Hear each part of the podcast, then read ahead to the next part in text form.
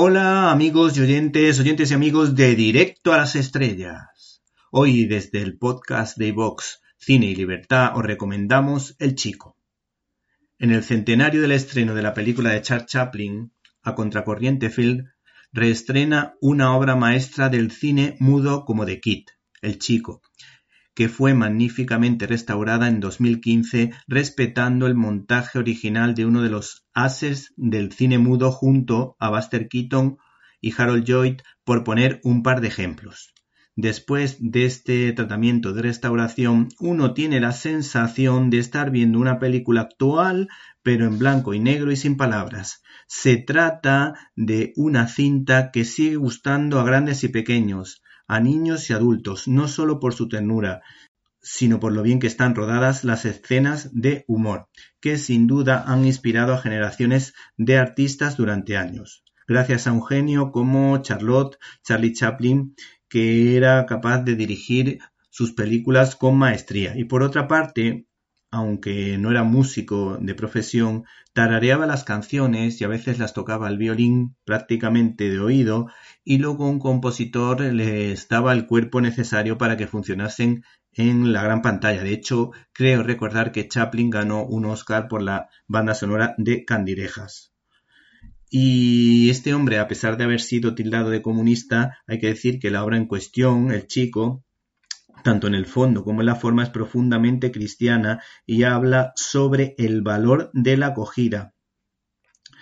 junto o con la ayuda de la magnífica interpretación del magnífico niño Jack Coogan.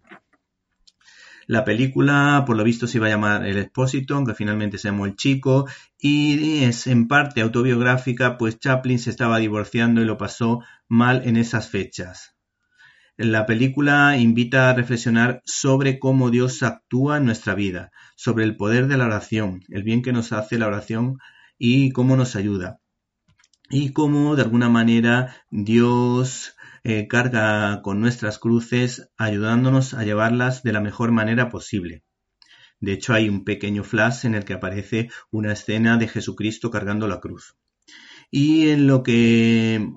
mm, de alguna manera en un principio iba a ser una dificultad, se convierte en una fortaleza, ya que este vagabundo se encuentra con un niño que desde luego al principio no le cautiva, pero poco a poco le va cogiendo cariño y todo va cambiando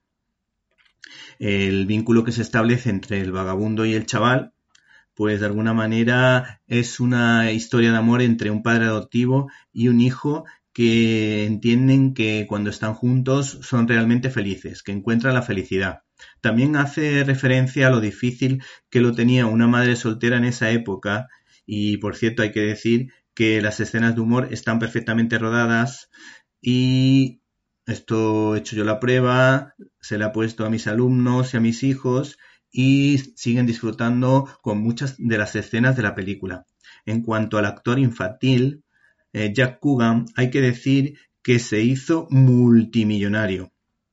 y que la química con Champlin era insuperable, pues el chico, de alguna manera, era una especie de camaleón que lo imitaba todo y captaba todo lo que le pedía el citado cineasta. Se entendieron muy bien y funcionan por eso de manera perfecta tanto en el drama como en el humor. Acuérdense de la escena del timo, que es súper divertida, y por otra parte también la escena más dramática, la de la separación de ambos personajes por parte de los miembros de un orfanato, las personas que trabajan allí,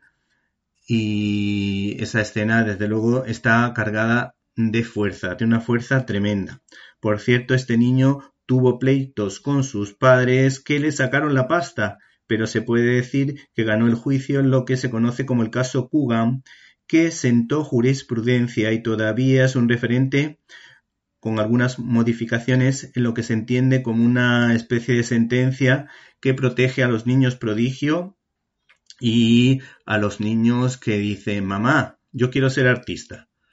pues les aconsejamos que no se pierdan El chico de Charles Chaplin.